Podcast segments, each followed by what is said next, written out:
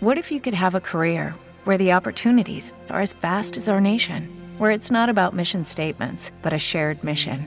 At U.S. Customs and Border Protection, we go beyond to protect more than borders from ship to shore, air to ground, cities to local communities. CBP agents and officers are keeping people safe.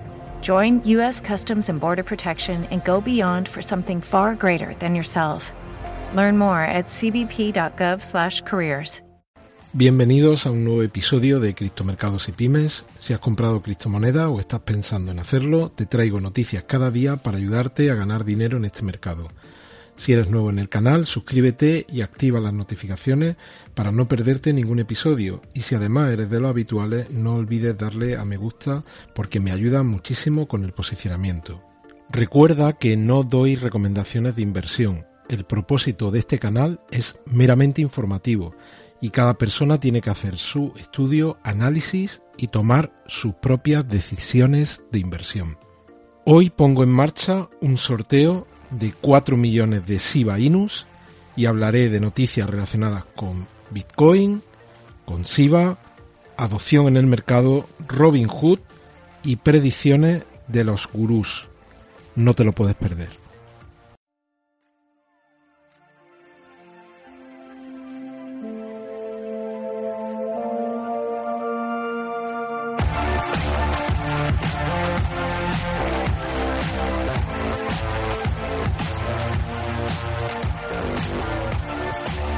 Vamos allá, hoy día 27 de octubre de 2021. Muchas gracias a todos los que estáis ahí, todos los que me escucháis cada día y vamos a por ello. Bueno, tenemos un retroceso hoy, eh, importante de Bitcoin. Fijaos que tengo aquí marcado en, en azul lo que estáis viendo el vídeo, el crecimiento a día de hoy del mes de octubre de 2021 aproximadamente es un 35% lo que llevamos de crecimiento ahora mismo con este con este precio que tenemos ahora. Tenemos estos días por delante hasta final de mes. Ya sabemos que el objetivo que para cumplir el, el modelo stock to flow es un suelo de los 63 mil dólares y nada parece indicar que no vayamos a cumplirlo más allá de que, como veis, llevamos lateralizando aquí unos días y es un periodo de acumulación y los que venís escuchando los audios de días anteriores o los vídeos de días anteriores, pues yo digo que en el guion que me, me gustaría escribir, pues prefiero esa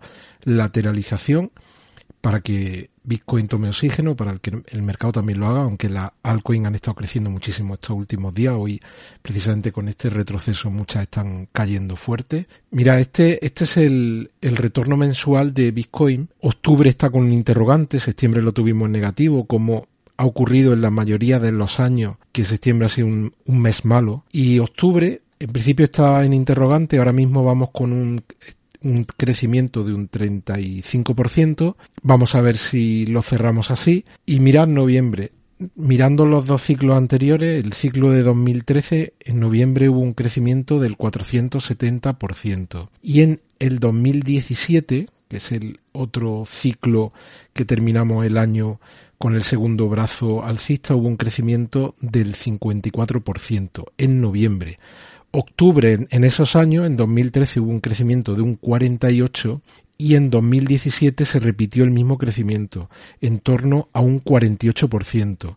Vamos a, a volver aquí, vamos a medir de nuevo, vamos a medir y vámonos al día 1 y vamos a ver si ahora vamos a ver si quedásemos por aquí en torno a los 63.000 en torno a los 63 haríamos un crecimiento de unos de un 46% aproximadamente. Así que, bueno, pues eh, vamos en, línea con lo que hemos estado diciendo antes. Lo que tenemos que ver es si replicamos, primero, si seguimos creciendo, que nadie tiene una bola mágica, Vamos a ver si ese crecimiento tiene más que ver con el ciclo de 2013 o con el de 2017. Y mira, este es el gráfico de Shiba Inu porque hoy está en el top 3 de, crecimiento de las, de las las que le hacemos el, el reporte diario.